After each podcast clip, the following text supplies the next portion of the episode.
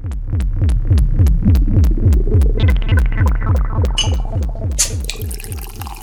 Ja, schön, dass ihr wieder eingeschaltet habt zu einer neuen Folge ja, Dresen Talk. Und heute ist es eine Folge, die schon im Vorfeld super polarisiert hat. Denn ja, einige haben schon geschrieben, oh nö, redet ihr nicht auch noch darüber? Wir sind heute ein bisschen monothematisch unterwegs. Es ist, wie es ist. Aber es gab eben auch wirklich viele Zuschriften, die uns gebeten haben, da nochmal nachzuhaken. Und, das und die auch schon gefragt haben, wisst ihr, wisst ihr schon, was da los ist? Zoe, um was geht's denn heute? Ich traue es mich gar nicht, dieses Fass aufzumachen. Ah. Ja, wir bleiben heute mal ganz sachlich. Es gibt die Rumors, nachdem ja schon vor einer Woche die News kam, dass das Ostgut Ton Label seinen Betrieb einstellt und äh, die Agentur auch. Agenturen. Genau. Dass das auch das Berghain seinen Betrieb einstellen möchte. Mhm. Und das ist mhm. natürlich direkt durch alle großen Schlagzeilen gegangen. Erstmal mhm. ist es nur mhm. ein Instagram-Post gewesen noch kein großes bestätigtes irgendwas. Äh, wir versuchen das Ganze trotzdem mal heute ein bisschen, bisschen auseinanderzunehmen. Ein bisschen auseinanderzunehmen. Aber keine Sorge, wir bleiben dabei ganz sachlich und eigentlich fangen wir mal mit Basiswissen an. Mhm. Genau, also Insider haben berichtet oder meinen, die Betreiber hätten keine Lust mehr. Also die Berghain Booking Agentur, das zum Club gehörte Label Ostgut Ton, die haben ja bereits ganz offiziell ähm, aufgegeben. Du hast es eben gerade schon gesagt. Ähm, letzte Woche Freitag gab es dazu eine News und was heute halt ordentlich Welle geschlagen hat, das sind eben bisher nur diese Gerüchte, ja, dass das Berghain auch die, ähm, den Clubbetrieb schließen soll. Ich würde da einfach erstmal ganz ruhig bleiben und auf so Gerüchte erstmal nicht so viel geben, weil natürlich gerade Clubs in dieser Größenordnung, das war kein generell und Clubs in dieser Größenordnung sowieso immer von, von solchen Gerüchten betroffen sind und so Gerüchte über Schließungen und die sind pleite, die sind nicht pleite, bla. Das hat halt schon gefühlt für jeder zweite Club in Berlin mal durchgemacht. Ja. Deswegen würde ich, würde ich da jetzt auch wirklich erstmal die Ruhe bewahren. Ähm, und dass das jetzt irgendwie so ein Folgegerücht ist, nachdem äh, die Booking Agency und das Label eingestellt werden, ist auch irgendwie logisch. Also ich denke, ähm, manchmal sind sie ja auch ein bisschen hausgemacht. Wir erinnern uns an den Kater. Ich weiß gar nicht, auf wie vielen äh, Bar 25 Abschlusspartys ich gewesen bin. Ich, irgendwann hat man auch mal gemerkt, dass das marketingtechnisch mega gut zieht, weil alle Leute gedacht haben, scheiße, hier die, man hatte so super Fear of Missing Out. Man hat gedacht, scheiße, ich muss noch mal hin. Und ich weiß halt, ich habe da wirklich so ich weiß, ich glaube, ich war auf drei Closing-Partys vom Carter, weil es immer dieses Gerücht gab ähm, von der Bar 25, sie würde zumachen. Aber egal, wir konzentrieren uns jetzt mal auf wir das rollen mal das Pferd von hinten auf. Ganz genau. Und wir fangen, wir starten bei den very first beginnings. Das Berghain, das entstand ja so Ende der 90er, eröffnete der Berliner Techno-Club Ostgut, der wiederum seine Wurzeln in der Berliner Technokultur der frühen 90er Jahre hatte. Der Club, der galt ja so als erster fester Ort schwuler Fetisch- und Sexpartys, also sogenannten Snacks-Veranstaltungen. Das klingt immer so wie so ein Die gibt es ja immer noch. Genau. Ja, und die sind ja auch immer noch super infamous für ihre sexpositiven und sehr ausschweifenden Partys, vorrangig für schwule Männer. Genau. Also das also eigentlich ausschließlich schwule Männer. Das Ostgut befand sich damals, das muss man vielleicht jetzt noch mal ein bisschen differenzieren für diejenigen, die das nicht wissen. Also das war jetzt nicht das heutige Berghain, nicht in derselben Location. Das war hier dieser alte Ostbahnhof, diese Küstriner Bahnhof mhm, und an der Spree. Ganz genau. Das galt halt, galt halt damals schon als eins der Zentren der Berliner Technokultur. Am 6. Januar 2003 wurde dann dort die große letzte Clubnacht gefeiert. Also Clubnacht auch nur mit dem Original K, so heißen die Clubnächte des Berghains ja bis heute. 2004 wurde der Club dann abgerissen und etwa ein Jahr nach Schließung so ungefähr. Anschließend gründeten die Betreiber des Ostgut das Berghain in einer größeren Location, also diese Location, die wir eben heute auch kennen. Nachdem ein Teilbereich namens Panorama Bar am 15. Oktober 2004 eröffnet worden war, fand die offizielle Eröffnung des Berghains am 18. Dezember 2004 statt. Und ja, ich würde sagen, der Rest ist Geschichte. Ich persönlich, ich wohne ja erst seit 2010 in Berlin. Ich war, glaube ich, so das erste Mal, weiß nicht, 2008, 2009, das erste Mal im Berghain. Und ich kann mich noch total gut an meine erste Berghain-Nacht erinnern. Ich habe eine Freundin besucht, ähm, die auch aus Kassel kam. Also sie, ist, sie hat schon vorher in Berlin gewohnt. Ich bin ja aus Kassel zugezogen. Und ähm, ich habe mich da sofort heimisch gefühlt, weil in Kassel gab es einen Club, das Stammheim. Das nennen wir auch immer das kleine Berghain. Und tatsächlich habe ich in dieser ersten Berghain-Nacht so super viele bekannte vergangene Partynächte getroffen. Und weil ich da so viel kannte und als neue Berlinerin quasi noch nicht, ich weiß, du guckst, du runzelst jetzt schon, neue Berlinerin, das Wort gibt es nicht, ne? das ist eine Kombination. Ich ja, als ich habe mich da einfach mega zu Hause gefühlt und deshalb war ich gerade nach meinem Umzug recht oft noch im Berghain, aber das ist dann während der Jahre einfach so abgeschwächt, also weiß ich nicht, ist mhm. abgeflacht. Ja, wenn wir jetzt so ein bisschen in Erinnerung schwelgen, ich habe äh, tatsächlich bei der Recherche für heute eine Veranstaltung gefunden und zwar für die erste Snacks 2005 im März 2005 und ich fand es so süß, weil damals hat noch ähm, Miss Kitten aufgelegt und noch ein paar andere und sie hat auch noch den auch ja und ähm, sie haben sie hat noch den Flyer gestaltet und die ganze Veranstaltung, also allein, dass sie noch online ist. Es gibt auch einen Interessierten. Resident Advisor, entschuldige bitte, damals in der ähm, Zeit. 12 Euro hat es gekostet. Damals und, hatte man noch Restrealität. Ja, ja, und das Ganze hat 23 Uhr gestartet und da steht noch Open Ende da. Das ich habe es vorhin nochmal nachgeguckt, weil allein in meiner gefühlten Wahrnehmung gibt es super selten Veranstaltungen, äh, die noch mit Open End gekennzeichnet sind. Es gibt natürlich ein paar Clubs, bei denen weiß man einfach, dass sie durchgängig aufhaben am Wochenende. Aber viele Veranstaltungen haben mittlerweile ein relativ, in Anführungszeichen, frühes End, eine relativ frühe Endzeit mit irgendwie zwischen 10 und 12 und dass da noch so Open End steht. Und der ganze Beschreibungstext ist irgendwie so knuffig und hat mich ein bisschen nostalgisch werden lassen, weil das noch so, naja, 2005, das waren halt auch so noch so die Ursprünge von den danach extrem bekannten und großen Namen. Und wenn dann so Miss Kitten selbst noch den Flyer gemacht hat, in der Beschreibung und so, ja, hier, ja, hat sie sich noch hingesetzt und das gemalt, was auch immer. Ich finde es super cute. Ja, ich finde es tatsächlich auch sehr sweet, aber jetzt soll es sich ja ausgefeiert haben. Also der Hype-Train um das Gerücht, der, äh, auf das dann echt schnell auch alle aufgesprungen sind. Ne? Also wirklich ja. alle, vom Tagesspiegel bis zu T-Online. Der Hype-Train wurde vom Face Mac gestartet. Ähm, die berufen sich ja auf einen in der Szene wohl sehr gut ähm, vernetzten Insider. Bei diesem Insider handelt es sich um Jürgen Lahmann. Jürgen Lahmann, er war Gründer der Frontpage. Die Frontpage, die galt in den 90er so als Sprachrohr der Techno-Szene. Jedenfalls hat der am Mittwochabend in einem Facebook-Post, die ältere Generation unter den Hörerinnen erinnert sich vielleicht an Facebook, nun dort hat er auf jeden Fall über die Schließung des Berghains spekuliert.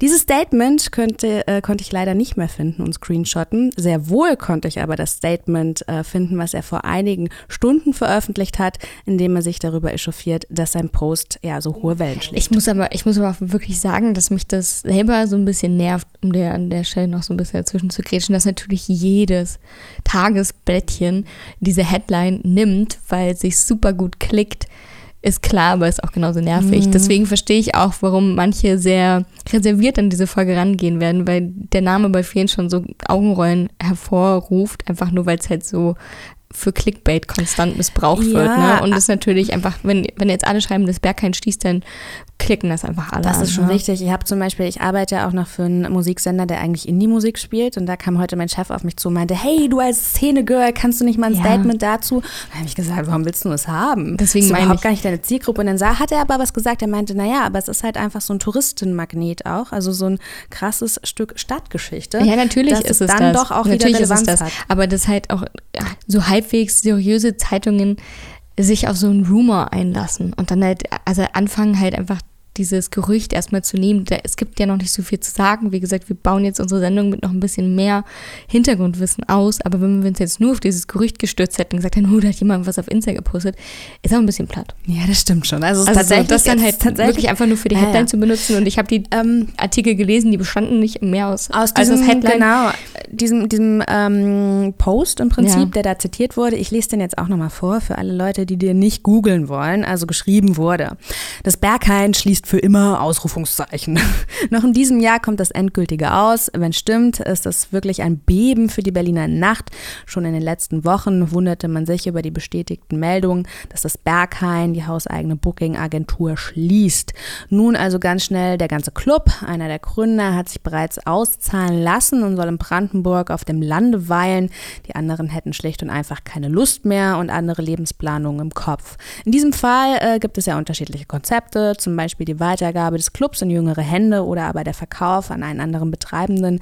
Dieses offenbar nicht erwünscht und auch als Kunstort weiter zu existieren erscheint keine Option. Und so soll dieses Kapitel also fin äh, final geschlossen werden. Wenn dem so ist, würde ich Respekt zollen. Ja, und als der super krasse Insider war natürlich nicht damit zu rechnen, dass so ein Statement ordentlich Welle machen würde.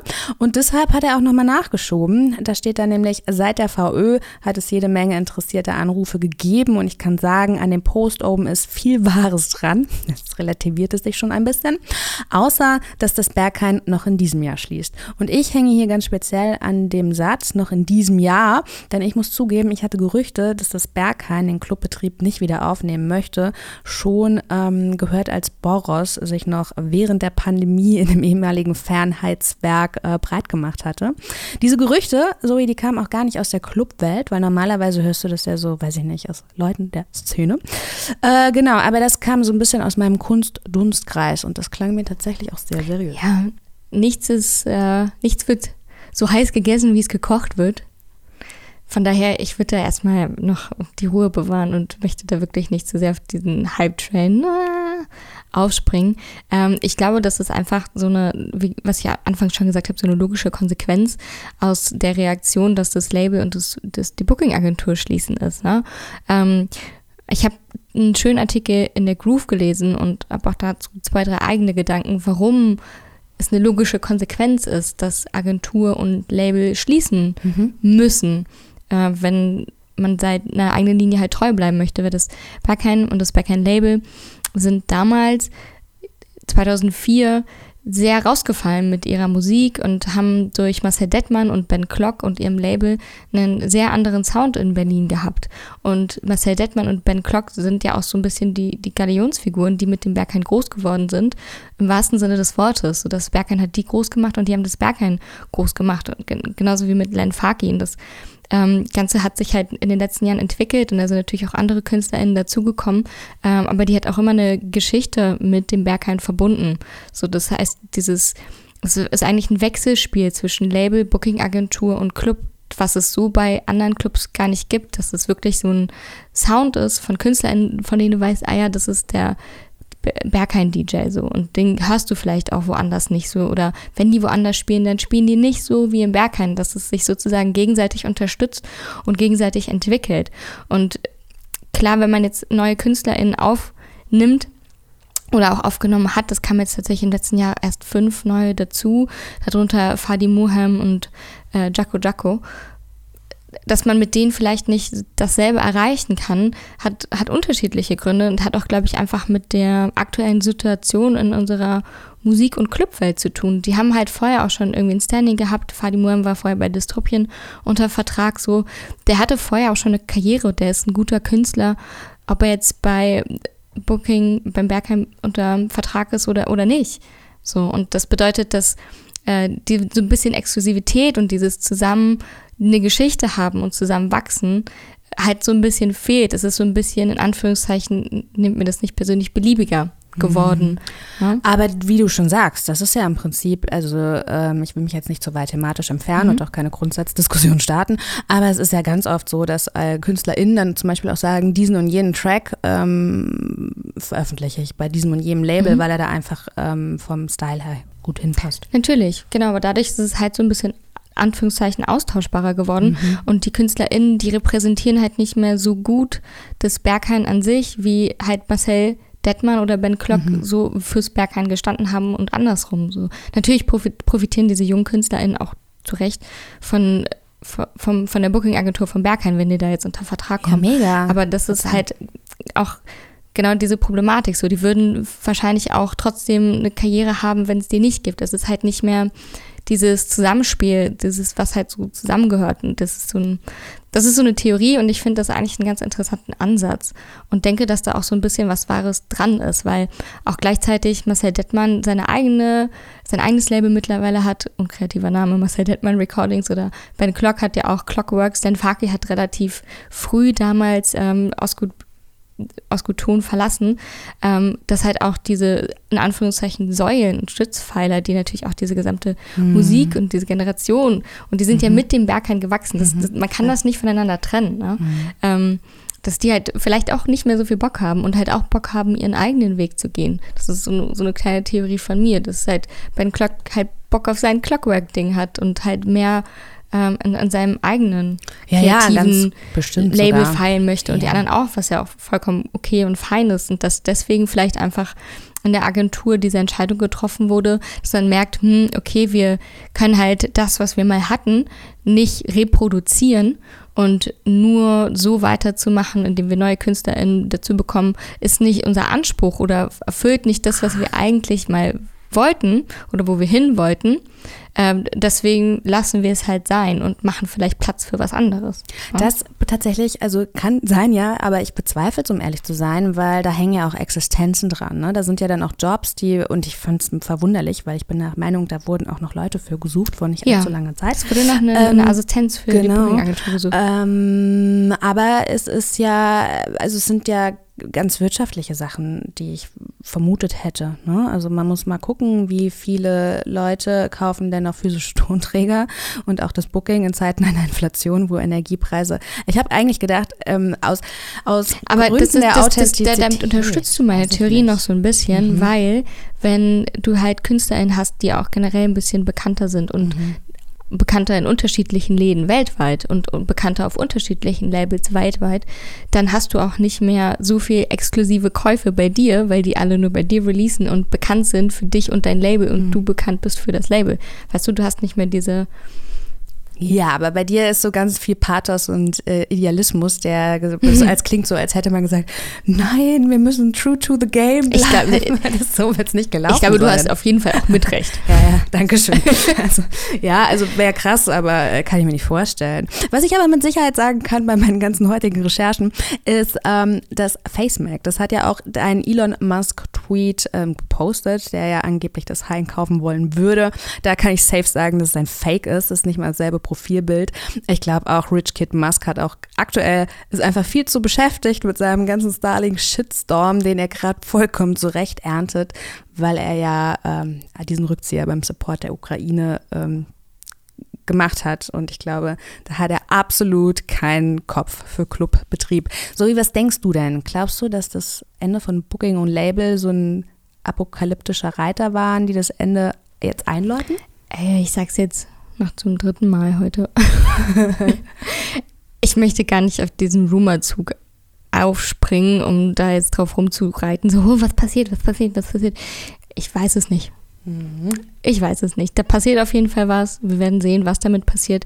Ich würde jetzt einfach mal auch aus meinem ich, ich wünsche es mir auch einfach nicht. Also ich wünsche mir nicht, dass das kein schließt in naher mhm. Zukunft. Von daher hoffe ich und glaube ich, dass es auch nicht ähm, der Grund ist. Ich glaube, dass du zu einem großen Punkt auf jeden Fall recht hast, dass das wirtschaftliche Gründe hat. Ähm, und ich vielleicht auch zu einem gewissen Punkt recht habe, dass man einfach vielleicht nicht mehr so sehr hinter seinem Projekt steht und auch eben große KünstlerInnen, die Teil davon waren, vielleicht auch nicht mehr so viel Bock haben, äh, Teil von diesem Projekt zu sein. Ich weiß, dass sich zum Beispiel Dystopien auch groß am Auflösen ist. Ähm, die beiden Booker und Mitbegründer davon, auch ehemals Booker von Berghain, jetzt ist billig hier richtigen Tee.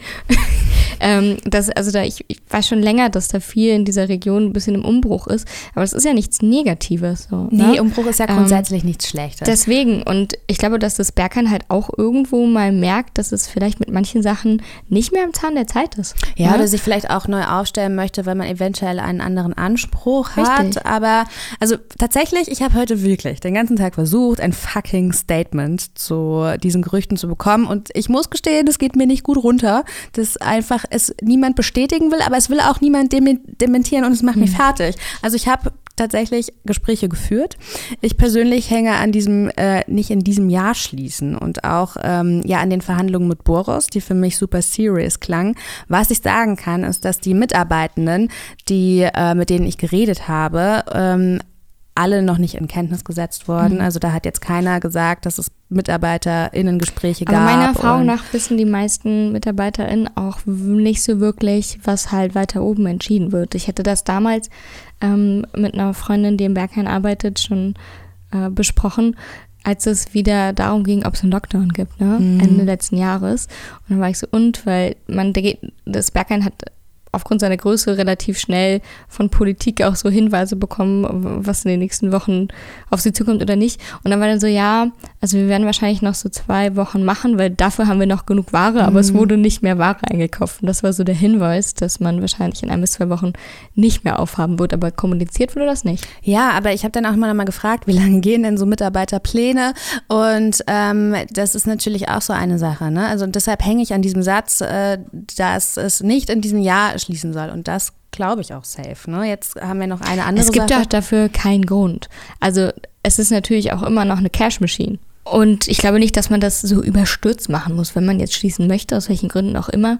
Äh, warum muss man das dann so in zwei, drei Wochen oder so über die Bühne brechen? Ich glaube, dass daran hätte man kein Interesse, auch, auch rein finanziellen Gründen nicht. Mhm. Und was meiner Meinung nach auch voll dagegen spricht, ist, dass Honey Dijon gerade eine neue Partyreihe in der Panorama Bar startet. Und die erste Veranstaltung ist auch jetzt erst am 28. Oktober.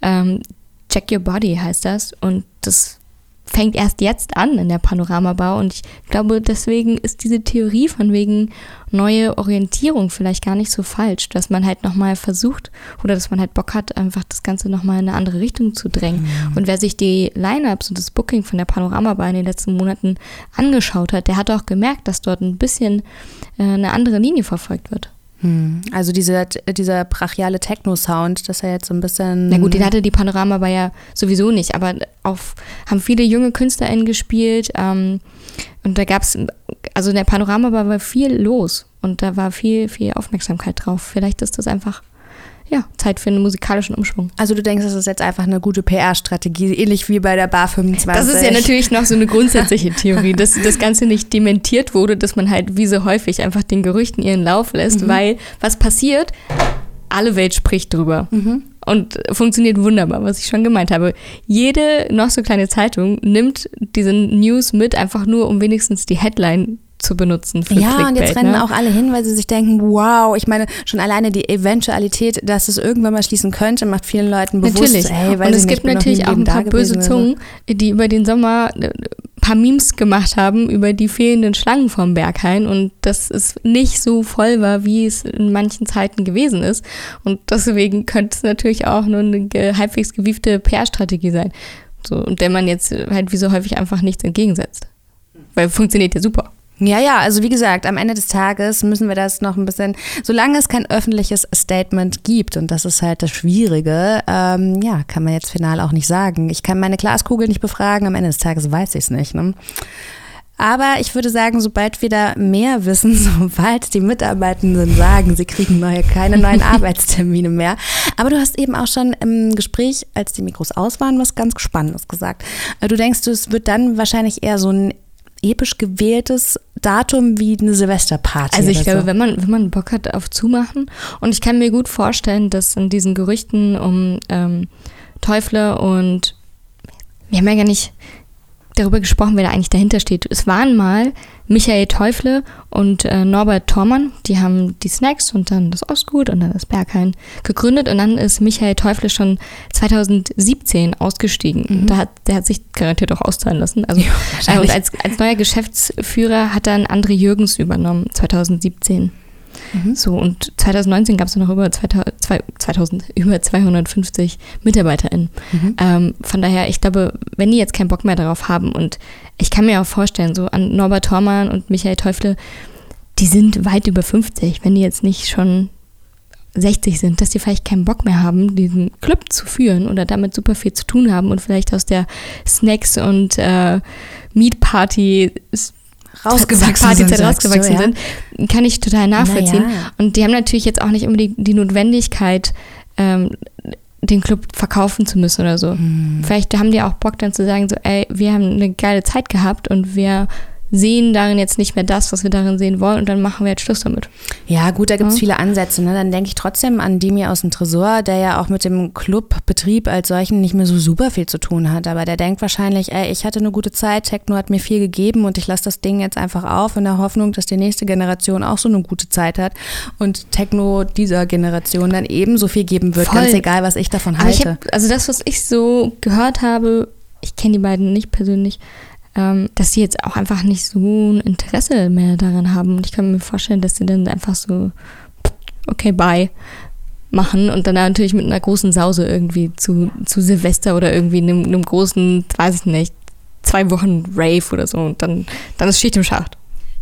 Vielleicht ist auch ansonsten ganz gut, dass Schicht im Schacht ist. Ne? Es gibt auch richtig viele Sachen, die mich an der Politik von Berghain mega ankotzen und auch in den letzten Jahren angekotzt haben. Und ich finde auch, dass so viel von denen ihrer Politik teilweise outdated ist und sie so ein bisschen auch verpasst haben, sich weiterzuentwickeln mit der Berliner Clublandschaft und sich natürlich auch immer so ganz aus allem raushalten. Ne? Jetzt die ersten zwei politischen Poster in den letzten 15 Jahren mal aufgehangen haben, finde ich eigentlich auch schade und da sind so viel verpasste Chancen ne? und jetzt irgendwie das erste Mal seit Jahren so ein bisschen Awareness auf ihrer Website gemacht haben. Also es gibt so viele Sachen, wo ich mir denke, eigentlich seid ihr halt auch ein, vielleicht auch ein Stück der Vergangenheit, das vielleicht auch, vielleicht auch da bleiben muss, damit es Platz für neue Sachen gibt. Ja, am Ende des Tages, wie gesagt, müssen wir da definitiv noch ein bisschen dranbleiben. Aber wenn wir jetzt schon ordentlich in der Gerüchteküche kochen ähm, oder gekocht haben, dann machen wir jetzt noch einen kleinen Cliffhanger für die Folge in 14 Tagen. Denn da gibt es ja auch noch ähm, einige News, die die Gemüter erhitzt und die man äh, oder die wir jetzt auch einfach nicht die Kapazitäten hatten, um sie sauber aufzuarbeiten. Was ist los? Hm, es ist auch ein heißes Eisen tatsächlich. Ich weiß auch nicht, ob wir es schaffen, in 14 Tagen da schon drüber sprechen zu können. Es wird gerade äh, eine Nachricht rumgeschickt, an, auch an mich, auf der sind sehr viele Namen drauf von äh, Sexualstraftätern. Sind eigentlich nur männliche Namen, da brauche ich jetzt nicht gendern, die, naja, so in der in unserer Clubkultur, Subkultur unterwegs sind. Einige davon kennt man schon, ähm, da haben sich in den letzten Wochen schon immer mal wieder die Schlagzeilen drum gedreht. Ähm, wer sich jetzt denkt, fragt, wer das sein könnte, der braucht dann die letzten Tweets und Groove und weiß nicht, was für Schlagzeilen mhm. durchgucken, was mit sexuellen Übergriffen zu tun hat. Aber auch ein paar sehr überraschende Namen. Äh, ich möchte die jetzt nicht unbedingt preisgeben. Ja, genau. Äh, aber die wird gerade rumgeschickt. Also wir warum gucken, wir die Namen jetzt auch nicht so einfach nennen, ist natürlich dadurch, dass sind, im Prinzip sind es jetzt zum jetzigen Zeitpunkt erstmal Vorwürfe und dann möchte man natürlich nicht so, zu beitragen. Ja, es ist halt quasi wie so eine Blacklist. Ne? Ja, ja, genau. Ähm, findest du das wichtig oder findest du, also es ist super schwierig. Also ich glaube, der Gedanke dahinter von der Person, ich weiß nicht, wer es war, es ist alles anonymisiert, das rumzuschicken und das eben auch an Privatpersonen oder zumindest nicht über große Accounts zu sharen, ist halt einfach Awareness zu schaffen mhm. und vielleicht halt Menschen, die Umgang mit diesen Personen auf dieser Liste zu haben, äh, vielleicht einen kleinen Hinweis zu geben, dass man vorsichtiger sein könnte in den, den ihrer Umgebung. Mhm, ja? Zu sensibilisieren, Richtig. auf jeden Fall. Ja, vielleicht dann mehr dazu in 14 Tagen.